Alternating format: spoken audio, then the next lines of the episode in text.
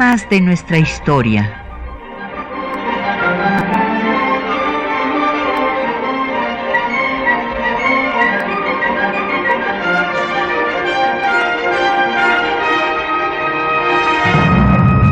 Un espacio que difunde el conocimiento del pasado para comprender nuestro presente.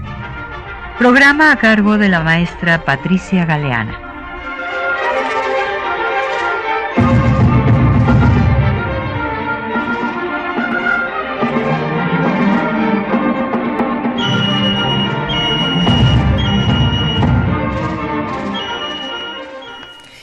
Buenos días. Pues este año, entre los aniversarios importantes que pues siempre nos sirven a los historiadores para recordar temas y para llamar la atención pues sobre ellos, eh, desde luego con la óptica de nuestro presente, eh, pues se celebra, bueno, nosotros estamos celebrando el 60 aniversario de la creación de la CONALITEC, la Comisión Nacional de los Libros de Texto Gratuitos. Y pues esto fue una verdadera hazaña educativa. Y este programa lo vamos a dedicar a hablar de eh, los personajes que lo hicieron posible.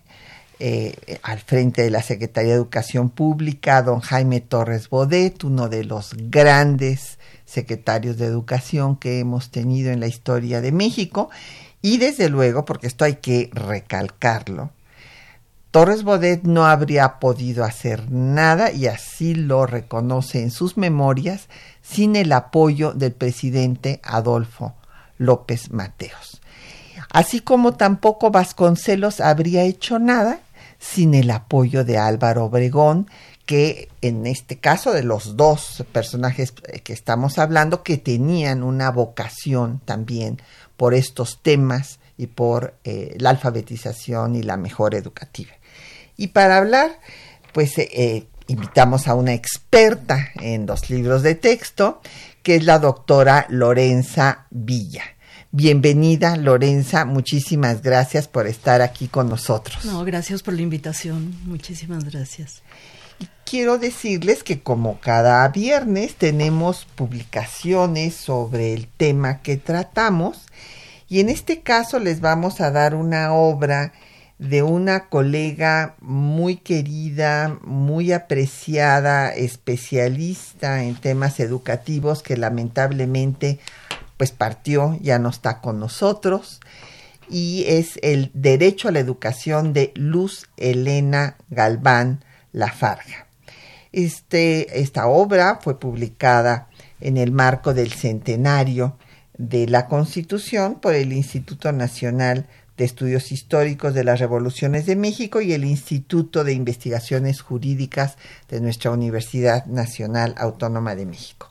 Ahí van a ustedes a poder ver pues la importancia de los libros de texto dentro de los pues esfuerzos de los diferentes gobiernos por pues dar a los y las mexicanas ese derecho fundamental que es el derecho a la educación.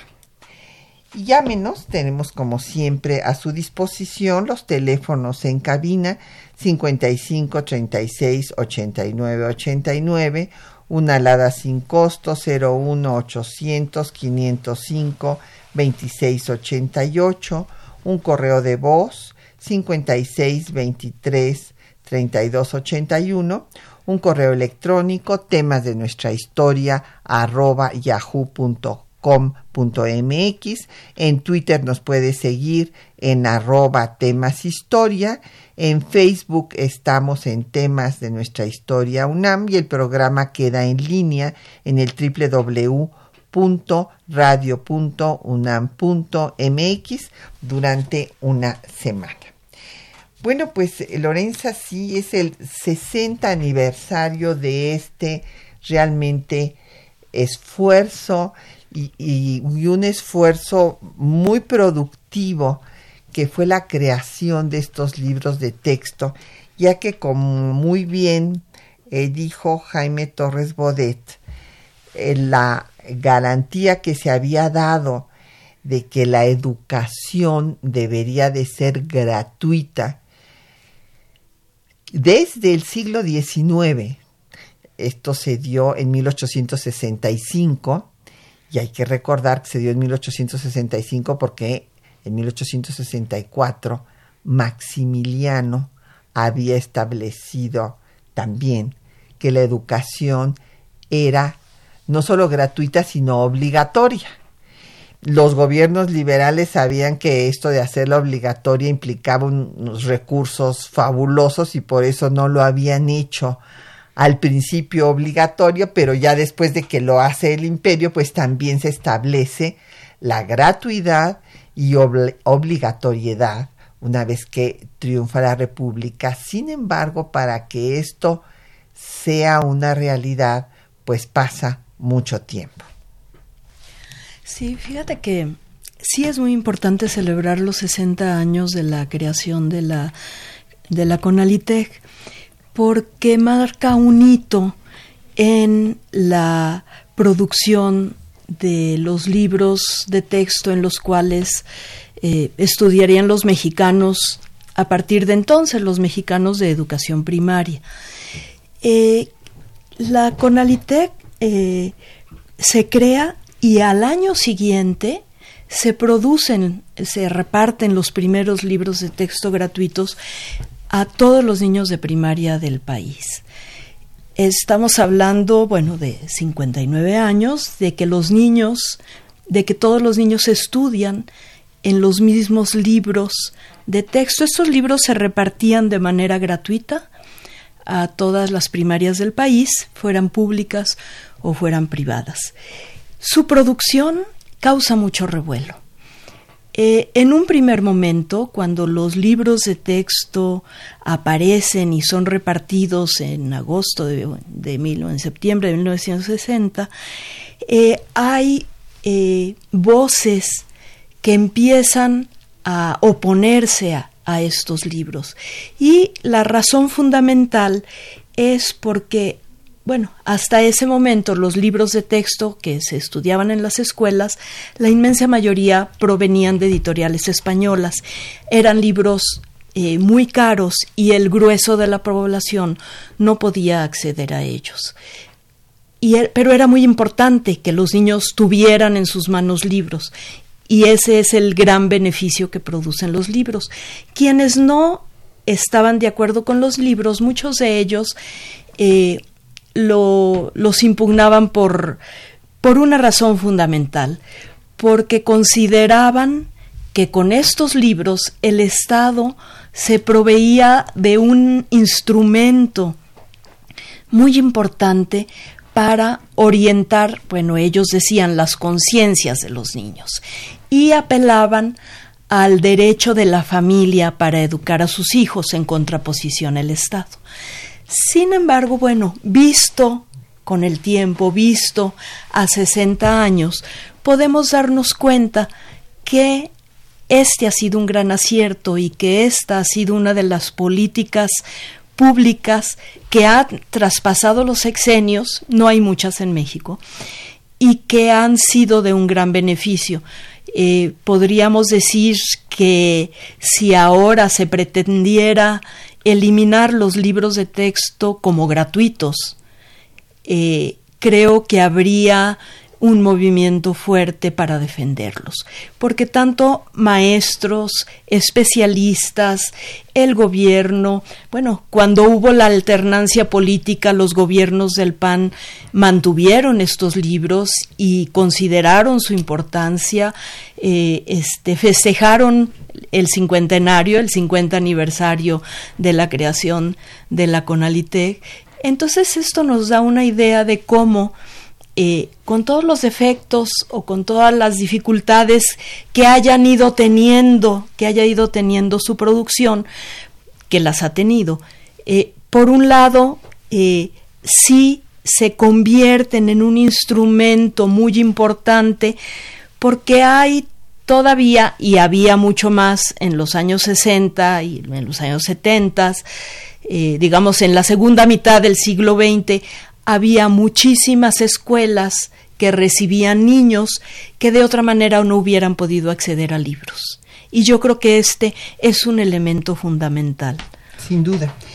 Y esto que mencionabas de cómo hubo oposición a los libros de texto, a mí me tocó, o sea, eh, ya este, ciertamente eh, vivía yo, estuve poco tiempo, afortunadamente, pero también estuve en una escuela confesional y las eh, religiosas nunca usaban los libros de texto, sino que cuando llegaba la inspectora, entonces llegaban a repartirnoslos para que se disimulara eh, pues la infracción que estaban cometiendo.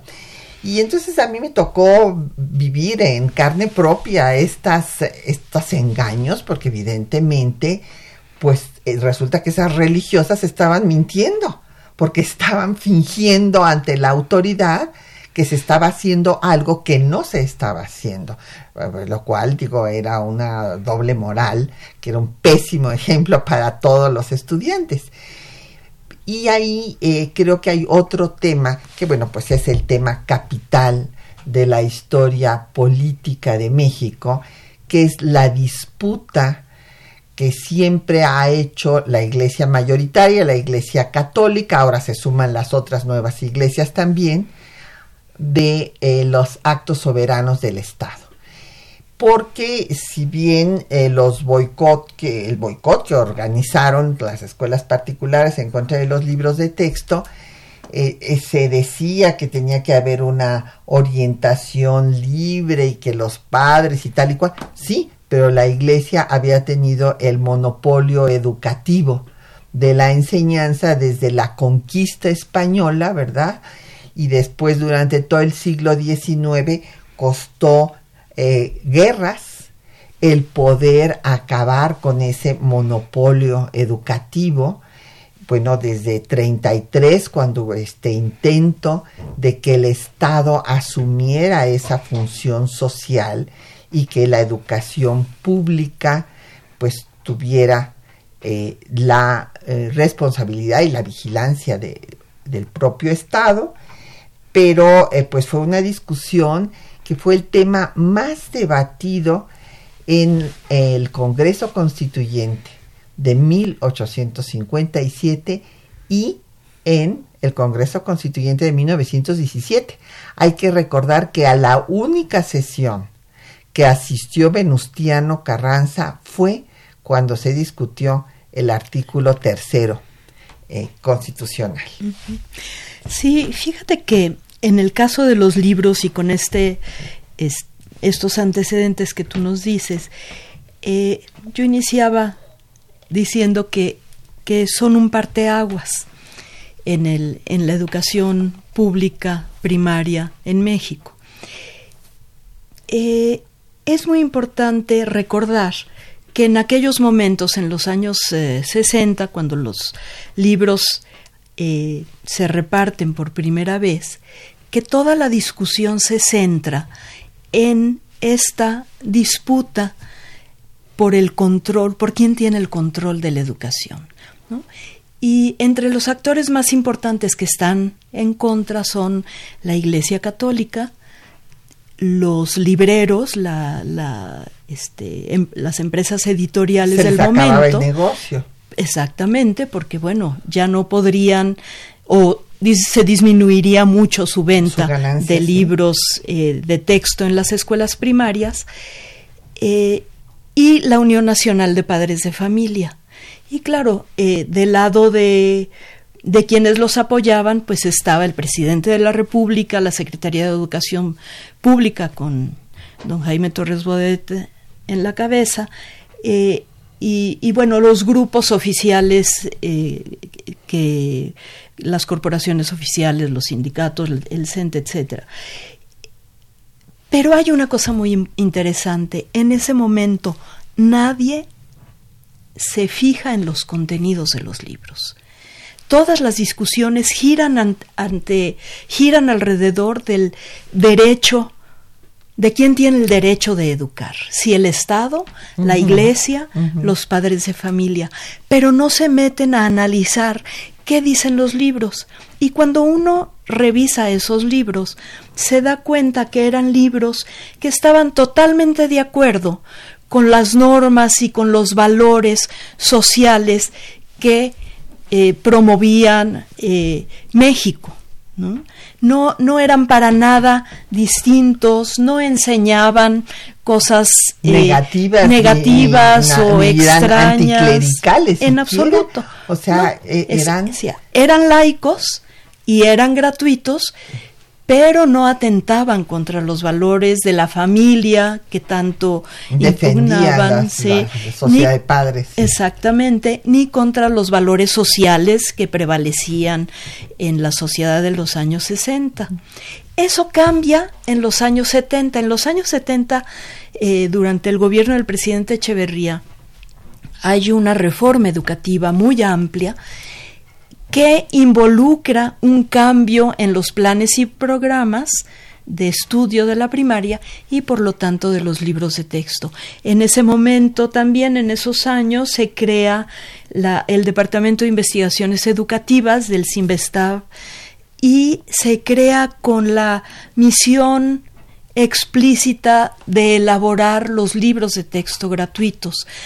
Este este departamento que, existe aún y que es un departamento muy prestigioso, eh, se aboca a ello. Y hay eh, especialistas muy importantes que participan y participan también eh, bueno, en el, en, para los libros de historia, pues historiadores del Colegio de México, particularmente la doctora Josefina Vázquez, que, es la coordinadora del área de ciencias sociales, porque se, se dejan de lado las asignaturas y se empieza a trabajar por áreas. Y entonces, bueno, se habla del área de ciencias sociales, del área de, de español, de lengua, etcétera.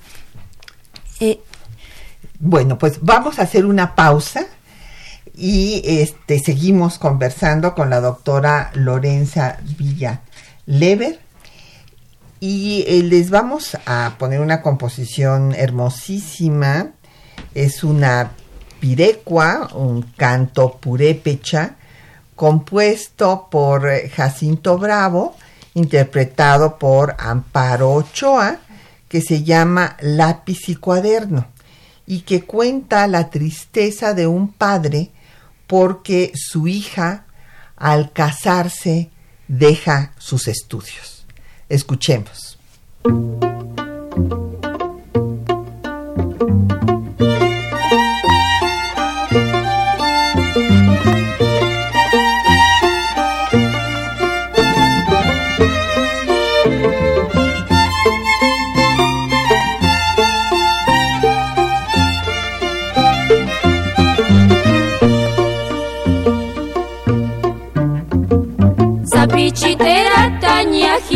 Chawembe tu rosita sapichitera taña que no huequia está tu compromiso tia tia tumbi chanjingu si quiere quiere escuela primaria cumplir y pliringari línea. Sexto año el cumplir y luego luego secundaria. Así eres hijita mía. Ay, ay, ay, ay. Si quiere que la escuela primaria cumplir y pliringar y línea. No engar tu lápiz, cuaderno, calibre, chaya y suracuaquia. Así eres pura chequia, hijita mía.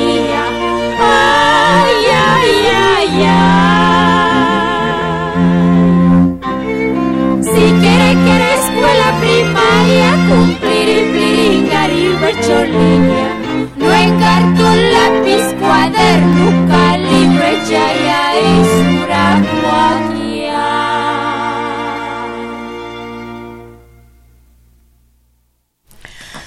Bueno, pues antes, eh, creo que querías decir algo antes de las eh, dar respuesta a nuestros Sí. radioescuchas. A ver, te Eh, escuchamos, Lorenzo. Sí, mira, lo que yo quería decir es que a diferencia de los primeros libros en donde lo que se impugna es quién es quien tiene el derecho de educar, en esta, en esta primera reforma de los libros de texto en el periodo, en el sexenio de Echeverría, lo que se impugna son los contenidos de los libros de texto. De hecho, eh, se impugna, bueno, los, los contenidos de los libros de historia que en realidad eh, se dejan las asignaturas y se trabaja por áreas, entonces son los libros de ciencias sociales y la primera edición tiene que no es repartida porque recibe muchas críticas porque se considera que tiene entre comillas una orientación comunizante decían socializante decían los los impugnadores también se impugna una lección del libro de matemáticas porque habla de la plusvalía. Y, y no hay quienes, hay grupos que no están de acuerdo y finalmente los libros de, de ciencias naturales porque hablan de la evolución y de la reproducción humana. Entonces, en este caso, en este momento, los libros de texto como, como tales, producidos por el Estado, ya no son impugnados. Y lo que se discute son sus contenidos. Sus contenidos, claro.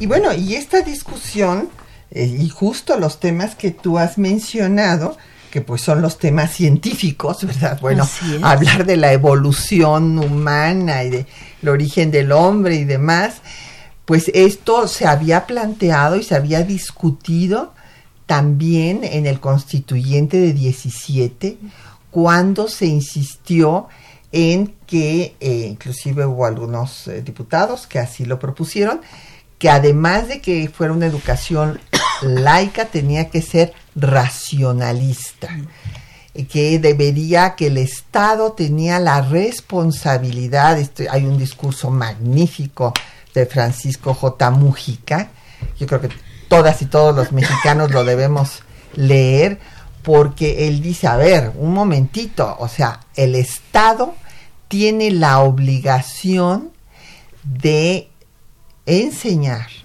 a los niños y a las niñas eh, las eh, cuestiones científicas y combatir el fanatismo, el fanatismo que les inculcan, él lo dice, pues no solamente eh, la iglesia, sino que luego, como sus padres ya habían sido adoctrinados y están controlados por esas mismas ideas de fanatismo religioso, pues entonces Mújica ese es uno de sus argumentos y él es el que logra que gane eh, la redacción al artículo tercero constitucional para que la enseñanza sea laica. Porque en el constituyente de 56-57, como habíamos dicho, también se debatió este tema. Y finalmente, pues personajes como Guillermo Prieto, eh, el propio Ignacio Ramírez, acabaron diciendo, bueno, somos liberales, hay que dejar eh, la libertad, pero después se vio que la libertad fue utilizada por la Iglesia Católica para destruir al Estado, inclusive, pues para desconocer la Constitución de 57, para financiar la guerra y el derrocamiento del gobierno emanado de esta Constitución con Juárez. Y no solamente eso, sino que la propia Iglesia estuvo en contubernio para que viniera la intervención francesa. Entonces la guerra civil se continuó con una intervención de la que en ese momento era la primera potencia eh, del mundo. ¿Y qué pasó? Que ya después esto pues lo retoman en el constituyente de 17 y dicen, a ver, se dejó esta libertad y esta libertad fue utilizada en contra pues del Estado y no se avanzó en materia pues educativa para poder eh, dar una educación pues podríamos decirle científica. Y por esa razón ya no se deja la libertad de enseñanza en 17, sino que se establece la laicidad, que de hecho ya a partir de las leyes de reforma y después de su constitucionalización y de las leyes de instrucción que hubo al triunfo de la República, ya se había establecido la laicidad del Estado. De hecho, eh, la única parte donde aparece el término laico de la Constitución de 17 es en el artículo tercero. Y este pues después va a ser don Jaime Torres Bodet el que haga una nueva redacción del artículo tercero donde a mí me parece que está la mejor definición de lo que es una democracia porque don Jaime dice la democracia pues no es solamente ir a votar es una forma de vida ¿verdad? Y esto, pues, eh, me parece una de las de sus grandes aportaciones, además lo de lo de, lo de los libros de texto. Pues vamos a, dar paso a las preguntas que nos han llegado de nuestros radioescuchas. Don Efren Martínez de la Gustavo Amadero dice que porque afirmo que si Jaime Torres Bodet no hubiera tenido el apoyo de López Mateos no, no habría podido hacer los libros de texto. Pues fíjese usted, don Efrem, nada menos que porque López Mateos era el presidente y fue el que triplicó el presupuesto para la educación. En el gobierno de López Mateos se triplicó el presupuesto para la educación y no solamente aceptó la propuesta de don Jaime de crear esta comisión, sino de designar al que para mi gusto es eh, la mejor pluma que nos relata la Revolución Mexicana, que es Martín Ruiz Guzmán. Que fue el director, el primer director general de la CONALITE. 17 años. Ruiz Guzmán, sí, hasta que fallece. Sí. Eh, también hay una cosa muy importante. Eh, López, en el sexenio de López Mateos, él y Torres Bodet eh, promueven el plan de 11 años para la educación, que es es, un, es una política que fue muy importante y que pretende, que se propone no en un sexenio, sino en 11 años, eh, elevar la matrícula de la primaria y apoyar los, la, la, la, formulación de planes y programas, de libros de texto y la, la formación de maestros. Este plan de 11 años es fundamental y es, pues no sé si la primera, pero yo creo que sí, es la primera política educativa transeccional, lo que en esos momentos era prácticamente impensable si todavía en nuestro modo de hacer política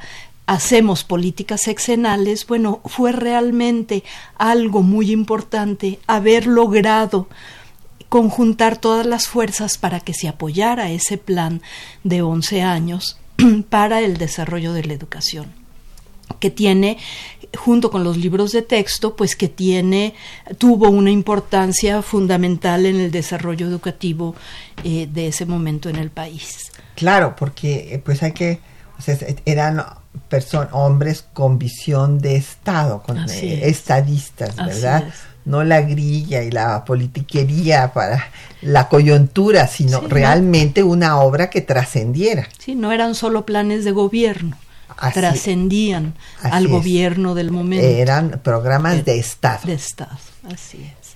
Pues nos habló también don José Guadalupe Medina de la Netzahualcoyot y nos preguntaba sobre quién era el presidente que suprimió la materia de civismo.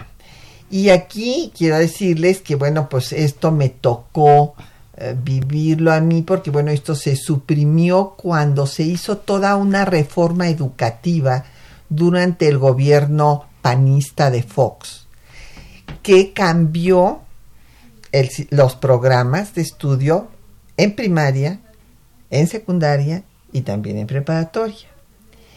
Y entre los programas que se cambiaron, eh, pues fue justamente el quitarle tiempo a las materias sociales, por la idea de que había que deconstruir la historia priista para construir la historia panista. Y este es un tema que he trabajado mucho, porque eh, resulta que la visión panista de la historia es que pues eh, eh, la Nueva España era la gran metrópoli y que vino Hidalgo y pues todo fue caos. Que Iturbide hubiera sacado al país adelante, pero pues no fructificó su primer imperio. Luego lo hubiera sacado Maximiliano, pero pues entonces se le atravesó Juárez. Finalmente se había llegado a un momento de esplendor con el porfirismo, pero entonces viene la revolución y es hasta la alternancia, porque inclusive hubo una reforma, el Instituto de la Revolución Mexicana, creado por los hombres que hicieron la revolución, bueno, pues por Luis Cabrera, Antonio Díaz Soto y Gama, eh, Francisco L. Urquizo, y que dirigió mi maestro don Salvador Azuela, era el Instituto de la Revolución Mexicana. Y se hablaba, así como cuando hablamos de la francesa, nos estamos refiriendo a 1789. Y no quiere decir que Francia nada más haya tenido una revolución, tuvo 30, tuvo 48 y aquí también se hablaba de la Revolución Mexicana como la primera revolución social del siglo XX. Pero entonces los panistas hicieron esta nueva visión de la historia en la cual eh, pues la alternancia política, esto es Fox, estaba a la altura de eh, la independencia, de la reforma y de la revolución. Y acompañando a todo este discurso, es que se quita el tiempo, se suprime historia, por ejemplo, en primero de secundaria, y también se quitan las materias del civismo, que después Josefina Vázquez Mota restablece el civismo, y esto me tocó verlo personalmente porque me tocó coordinar las actividades del Senado para el centenario de, de la Revolución y el Bicentenario, y acompañé a la comisión de senadores para pedirle a Josefina que se restableciera la materia de civismo y también la historia en primero de secundaria. Sin embargo, la historia en primero de secundaria no la restableció, lo cual es una tragedia porque todas las generaciones que se formaron en esos años dejaron de estudiar la historia de los pueblos originarios. En un pueblo como el nuestro, multiétnico y multicultural, pues eh, fue muy triste que se dejara de estudiar desde la cultura olmeca hasta la civilización maya. Vamos a hacer una pausa para escuchar los eh, textos que les hemos seleccionado para esta mañana, eh, que son justamente las eh, apreciaciones del propio Jaime Torres Bodet sobre la creación de la, perdón, de la comisión de la Conalitec. Ya, un momentito.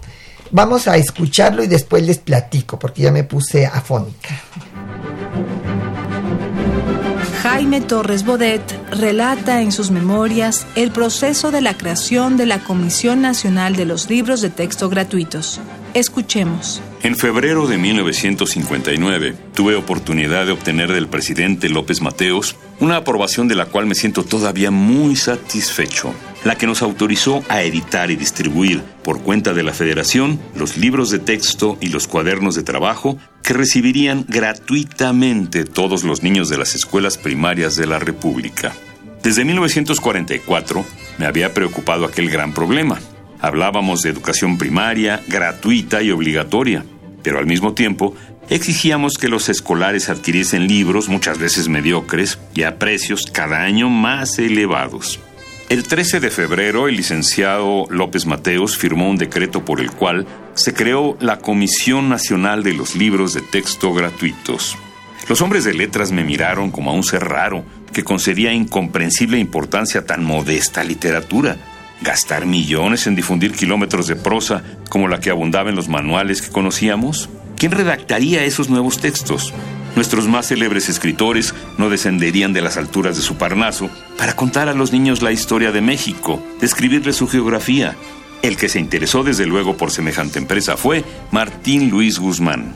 Sin demora hizo las investigaciones indispensables y me sometió una mañana el borrador de un texto que coincidía punto por punto con mis propósitos. Tal fue el origen del decreto que presenté al licenciado López Mateos. Antes de firmarlo, el presidente quiso enterarse de lo que costaría aventura tan arriesgada, y temí en cierto instante que debiésemos limitarnos a ofrecer exclusivamente textos gratuitos a los alumnos matriculados en los planteles de la Federación. El presidente aspiraba a más. Todos son niños, me dijo, y todos son parte de nuestro pueblo. Se daba cuenta del sacrificio económico que ese nuevo esfuerzo requeriría, pero firmó el decreto, persuadido del bien que haría a nuestra niñez. ¿Quién presidiría la comisión? A mi juicio, Martín Luis Guzmán sabría hacer respetar el ideal mayor de su vida pública, el liberalismo. Inteligente, activo, extraordinario prosista y espléndido ejecutor, administraría muy bien una comisión difícil de establecer y más difícil de dirigir. El presidente aceptó mi respuesta y me autorizó a ofrecerle el cargo. Martín Luis realizó prodigios. Escogimos de común acuerdo a los miembros de la comisión que iba a presidir. Arturo Arnaiz y Freg, Agustín Arroyo Che, Alberto Barajas, José Gorostiza, Gregorio López y Fuentes y Agustín Yáñez. Un historiador valioso, un político experto, un matemático de sabiduría reconocida, un gran poeta y dos novelistas muy afamados. Sin embargo, nuestro programa pareció sospechoso a muchos. La designación de Guzmán significaba tanto como poner la iglesia en manos de Lutero. A su juicio, nos habíamos equivocado muy seriamente. Las escuelas particulares declararon un clandestino boicot contra los libros de la Secretaría. En Monterrey, ciertos sectores consideraron propicio el momento para que los padres de familia manifestaran su indignación. La comisión había convocado nuevos certámenes, y digo nuevos porque desde 1959 invitó a escritores y maestros a participar en diversos concursos. Los resultados no fueron alentadores. Al conocer el fallo de los jurados, en su mayor parte desfavorables, Martín Luis y sus consejeros se vieron en la necesidad de encargar a maestras y maestros de competencia reconocida la redacción de los textos que publicamos. Durante cinco años, la comisión editó y distribuyó más de 112 millones de ejemplares de libros de texto y cuadernos de trabajo. Los primeros libros fueron entregados al presidente el 12 de febrero de 1960 en la editorial Novaro. En su informe, Martín Luis decía con razón que se trataba de los libros más humildes, pero a la vez los más simbólicos que una nación adulta podía ofrecer gratuitamente a sus hijos. Y añadía, son los más simbólicos, porque con ellos se declara que en un país amante de las libertades como es México, el repartir uniforme e igualitariamente los medios y el hábito de leer es algo que nace de la libertad misma. Aunque han pasado los años, los libros gratuitos siguen distribuyéndose. No me hago a este respecto ilusión alguna. Lo sé muy bien, quienes reciben esos volúmenes ignoran hasta el nombre del funcionario que concibió la idea de que el gobierno se los donase. No obstante, cuando al pasar por la calle de alguna ciudad de México encuentro a un niño con sus libros de texto bajo el brazo, siento que algo mío va caminando con él. Y reitero mi gratitud para el gran presidente humano, sin cuya comprensión no hubiese podido nunca llevar a cabo lo que definió Goethe como la dicha mejor del hombre, realizar en la madurez un sueño de juventud. Pues ahí tienen a ustedes a este gran personaje, Jaime Torres Bodet, y pues su testimonio de lo que fue la creación de estos libros de texto para que todos eh, los niños y niñas de México tuvieran acceso a un libro. Bueno, esto fue un antes y un después en la historia de la educación nacional y como él muy bien dice, pues cuando eh, cada niño trae su libro de texto, pues algo de él, algo de Torres Bodet va caminando con ellos, ¿verdad? Porque fue su, pues su gran obra. si bien es un personaje que pues hizo otras muchas cosas. Eh, yo quisiera decir brevemente datos biográficos de él. Él se, eh, pues hijo de español y francesa. Eh, se formó en la Escuela Nacional Preparatoria, fue poeta del grupo de los contemporáneos con Carlos Pellicer, con José Gorostiza, estudió en la Escuela de Jurisprudencia y también en la de Altos Estudios de nuestra Universidad Nacional, fue secretario de Vasconcelos, eh, maestro de literatura francesa, ingresó al servicio exterior y como diplomático estuvo lo mismo en la legación de Madrid que de París, de Buenos Aires, de Bruselas, fue subsecretario de Relaciones Exteriores y después pues fue el secretario de Educación dos veces. La primera vez hizo pues también una campaña de alfabetización y creó la Biblioteca Enciclopédica Popular en 1943. Después fue secretario de Relaciones con Miguel Alemán y eh, director general de UNESCO y después pues ya el secretario de Educación Pública por segunda ocasión con Adolfo López Mateos, que es cuando va a crear eh, esta comisión para los libros de texto con Martín Luis Guzmán, pero hay que decir que promovió otras instituciones fundamentales para el país, el Museo Nacional de Antropología, el Museo Nacional de Arte Moderno, el de Arte Virreinal, el Programa Nacional para Construir Escuelas, la Unidad Profesional de Zacatenco del Politécnico Nacional, y bueno, pues eh, finalmente él mismo decidió acabar con su vida tras padecer 16 años de cáncer. Sí, es un gran personaje que hizo mucho y ahorita que leías estos datos biográficos, me gustaría decirle al público que nos escucha, por si le interesa, se acaba de presentar una tesis de doctorado en la UNAM que trabaja los libros de texto gratuitos, eh, las representaciones sociales de democracia en los libros de texto gratuitos. Lo encontrarán pues en las bases de datos de tesis UNAM que están en línea. Y es una excelente tesis y justamente como trata sobre la democracia dedica eh, partes muy importantes a don Jaime Torres Bodet porque hace toda una revisión de cómo se ha definido la democracia a través del tiempo y cómo se ha aplicado en el caso concreto de México y cómo se representa en los libros de texto gratuitos. Entonces es una tesis muy importante de, Víctor Morales Noble. Eh, también me gustaría mucho decir que sea la, la, reforma educativa de los años 70 eh, que da lugar a, nuevos libros de texto se ya no se habla de asignaturas, sino de áreas de conocimiento, y en ese sentido hay quienes dicen que la historia y el civismo desaparecieron porque ya no hay libros de historia y libros de civismo. Sin embargo, en los libros de ciencias sociales, los contenidos están referidos a la historia eh, de México y en parte a la historia del mundo y también tienen una parte en donde se trata el civismo.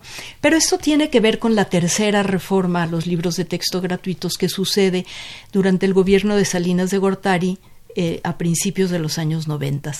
Y en 1992, el ciclo escolar 92-93, se declara el, el, año de la historia de México y se edita un libro específico de historia de México eh, que es eh, que la Secretaría de Educación Pública encarga a un grupo de historiadores y que en su momento también produce una pugna, una discusión eh, en la sociedad de manera importante, que es muy importante, porque primero eh, lo que se dice es, bueno, ¿y por qué? ¿Cómo se eligieron a estos historiadores? Sí. ¿Por qué a ellos y cuánto se les paga? Eh, ese fue un tema que también eh, sacó mucha ámpula porque eh, se decía que los pagos eran muy altos y que se había hecho un libro de historia oficial en donde se quería además eh, justificar el régimen del gobierno en turno. Entonces, estos libros en realidad duran solamente un año, vuelven a retomar la portada de los eh, libros, de, los libros originales. la patria de González Camarena. De González Camarena, exactamente. Pero es muy interesante porque justamente se, se vuelve a poner esta portada cuando el eh, México eh, se inscribe en la OMC, ingresa a la OSD y se firma el Tratado de Libre Comercio. Claro, es un parteaguas. es un parteaguas también en México, ¿no? Eh, entonces, si este libro que, que aparece un poco antes del movimiento desaparece al siguiente año y da pie a que los libros se reformen y vuelva a haber se vuelva a trabajar por asignaturas y en ese sentido vuelva a haber libros de historia y libros de civismo.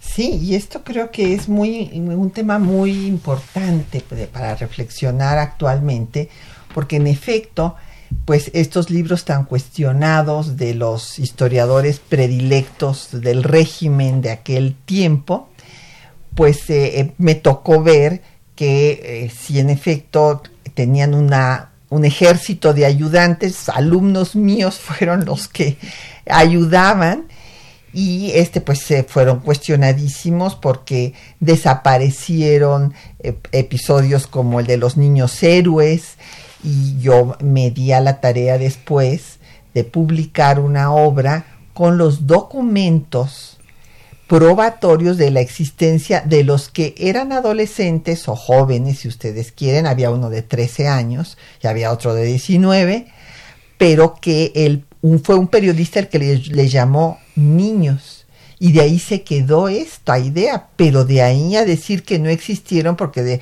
ese, ese libro de ese año, de estos historiadores predilectos del régimen, hizo mucho daño, porque después la gente decía que todo era falso, que no había habido ningunos cadetes este, heroicos, y que estos eh, ni eran niños ni eran héroes eh, muy este un proceso muy de eh, auto denigratorio de pues un acontecimiento histórico que pudimos publicar en el Archivo General de la Nación, repito, todos los documentos que están en el archivo de la defensa, donde pues se daba cuenta, por ejemplo, de uno que había sido dado de baja de la escuela y cuando avanza el ejército, en primer lugar a todos los mandan a su casa. Y estos, ni, estos jóvenes deciden no irse, desobedecer y quedarse para tratar de luchar. Entonces eh, fue muy, muy cuestionado esto y yo creo que en ese sentido lo importante es eh, pues utilizar a las instituciones, ¿verdad? No tener eh, pues a los predilectos, sino que sea eh, la Universidad Nacional Autónoma de México a través de su Instituto de Investigaciones Históricas, eh, para que no se den estos dimes y diretes, porque a lo largo de la historia de la humanidad siempre la política se ha servido de la historia, porque pues después de todo la historia es interpretación y cada quien le da la interpretación que quiere darle al pasado para eh, pues tener una cierta finalidad en su presente. Vamos a hacer otra pausa para escuchar otro poco de música. Vamos a escuchar música muy alegre. Yo estoy segura que se van a poner a bailar todo mundo. Vamos a escuchar a los normalistas de Damaso Pérez Prado, este cubano que se nacionalizó mexicano. Esta es una composición de la década de los 50.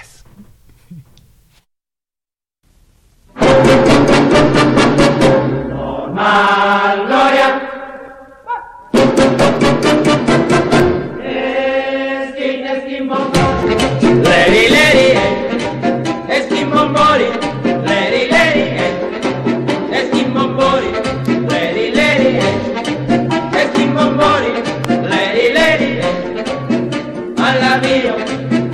alla bao,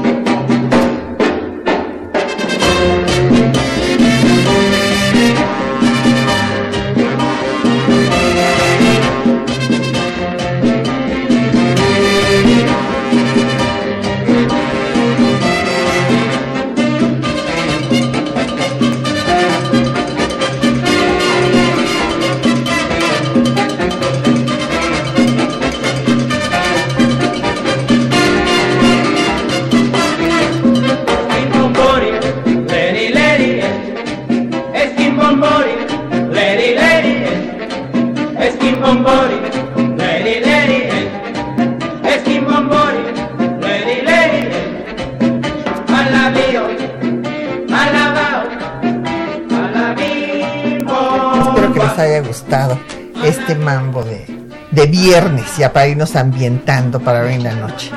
Y bueno, eh, eh, la doctora eh, Lorenza Villa nos iba a hacer un comentario muy interesante sobre el concepto de patria y cómo ah, fue evolucionando en los libros de texto.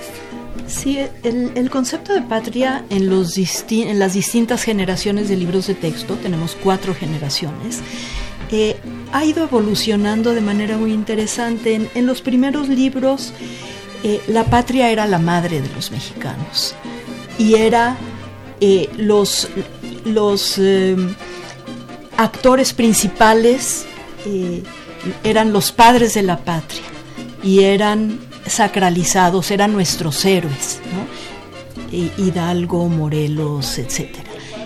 Se, se hablaba de ellos con un respe- respeto eh, casi Reverencial. sacrosanto. Sí, reverencial.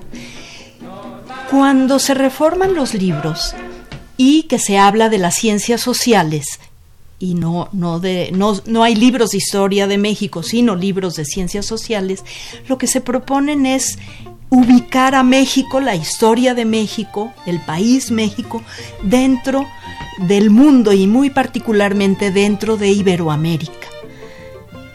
Entonces, esa sacralización de la patria pierde peso para tomar un México eh, mucho más contemporáneo. Y cuando se, se reforman en los años noventas, que vuelve a aparecer la portada de la patria de Camarena en los libros, eh, se trata de presentar un México que no sea blanco y negro, que sea eh, un México en donde hay problemas, pero que también hay soluciones y se, y se resuelven. Entonces, bueno, la historia de México se ha ido contando a través de las cuatro generaciones de los libros. La última es la de Calderón en, en el 2008, que se reforma, se reformulan también los libros. eh, eh, y que se cambia la organización de la enseñanza de la historia. Y en ese momento ya hay libros de texto gratuitos eh, de secundaria, que no son hechos por el Estado, pero que el se hacen concursos entre las editoriales que el Estado los compra y los reparte de manera gratuita a los estudiantes de secundaria, lo que también es muy importante porque entonces también los niños de secundaria, que ya es obligatorio en ese momento este ciclo escolar, pueden tener acceso a libros de hechos por muy distintos autores, cada escuela los elige, este, pero son libros de historia. Entonces abre una- la concepción de historia a muchos otros autores. Sí. Pues ahora vamos a dar paso a las llamadas que nos llegaron de los radioescuchas. Eh, Rosario Velázquez de la Gustavo Madero dice que qué influencia tuvo Vasconcelos en, en estos libros de texto. Bueno, pues ninguna porque no fue idea de Vasconcelos, sino de Jaime Torres Bodet, que eh, había sido secretario particular de Vasconcelos, pero no surgen sino hasta el gobierno de López De López Mateos, Mateos. y este, bueno, pues Vasconcelos es secretario de Álvaro Obregón en 1920. Y eh, nos habló también, eh, ah, nos pregunta también doña Rosario que quiénes son los ilustradores. Bueno, pues los más grandes pintores, ya dijimos que la versión de la patria, esta mujer eh, de, de rasgos indígenas, muy bella, pues es de González Camarena, de Jorge González Camarena, pero también Siqueiros, Montenegro, Salce, Raúl Anguiano, pues hicieron ilustraciones de estas portadas maravillosas.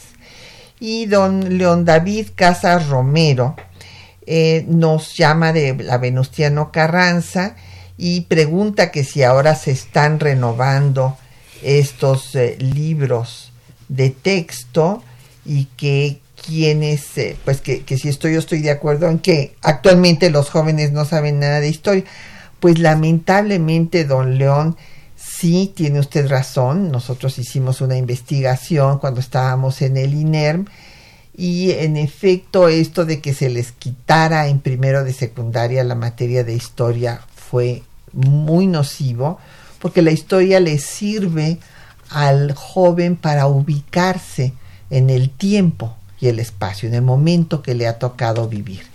Y además, eh, pues después tenemos que no ha habido estímulos suficientes para los docentes en los sexenios anteriores, ahora se, se van a dar, porque eh, esto ha llevado a que todos los historiadores quieran ser investigadores y no todos pueden entrar al Instituto de Investigaciones Históricas, entonces tienen que ir a dar clases y lo hacen de mal grado.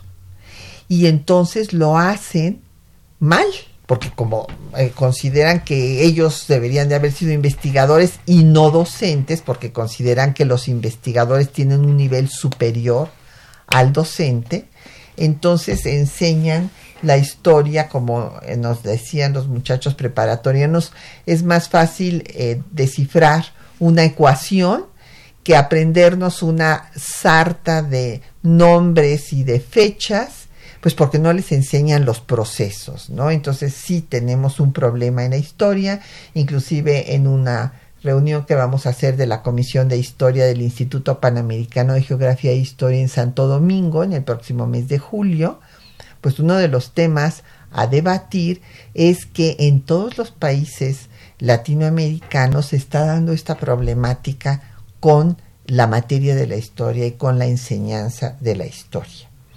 Don Jorge Virgilio de Coyoacán dice que si en las escuelas privadas es obligatorio eh, llevar los libros de texto, bueno, pues en la primaria sí, debe de ser el libro de texto. Bueno, los libros no son obligatorios. No, bueno, pero sí los, se los dan a los alumnos. Se los reciben, los alumnos en muchísimas escuelas particulares los estudian porque son, eh, contienen los planes y programas de estudio. Entonces hay muchos otros libros. Hay muchos otros libros complementarios, pero estos son los libros que cubren los planes y programas de estudio. Don Víctor Manuel Gómez de la Gustavo Amadero dice que eh, qué bueno tener, tratar este tema y que son fundamentales para avanzar en la educación, en la cohesión social, pues sí, para que todos los niños tengan acceso a libros. Agustín Mondragón dice que ha bajado el nivel, eh, la, la calidad de los libros de texto desde su punto de vista desde que los acapararon pues los conservadores, me imagino que se referirá a los sexenios anteriores, y que eh, pues eh, las escuelas privadas tienen el negocio de que venden sus propios libros de texto. puede ser. Puede, ser, eso no, yo no lo sé. Pero en, realmente en la reforma que se hizo en el 2008 de los libros de texto, uno de los puntos esenciales que fue criticado justamente fue la calidad de estos libros y hay un trabajo muy importante que, que trata este tema y que fue coordinado por el Colegio de México, por Rebeca Barriga, en donde ustedes pueden encontrar eh, cuáles son las críticas más importantes a las distintas disciplinas de libros de texto gratuitos en sus distintos años. Pues ya se nos acabó el tiempo, ha sido un gusto tener a la doctora Lorenza Villalever. Muchísimas gracias, Lorenza. Al revés, es un gusto estar por aquí. Compartir tu tiempo y tus conocimientos con nosotros. Y le agradecemos a los otros eh, pues radioescuchas que nos hicieron favor de llamar. José Antonio Salas de la Gustavo Amadero, Julio César Tavera de la Gustavo Amadero también, por Facebook a Rubén Avilés, eh, Jeremías por Twitter, lo mismo que Devi y pues le agradecemos eh, a nuestros compañeros que hacen posible el programa, Juan Estac y María Sandoval en la lectura de los textos, Socorro Montes en el control de audio, Quetzalín Becerril en la producción, Erlinda Franco con el apoyo de don Felipe Guerra en los teléfonos y Patricia Galeana se despide de ustedes hasta dentro de ocho días.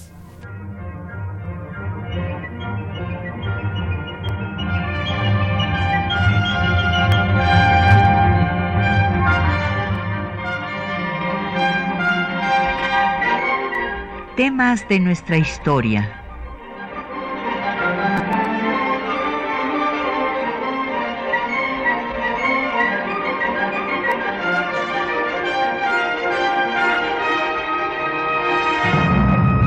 Un espacio que difunde el conocimiento del pasado para comprender nuestro presente. Programa a cargo de la maestra Patricia Galeana.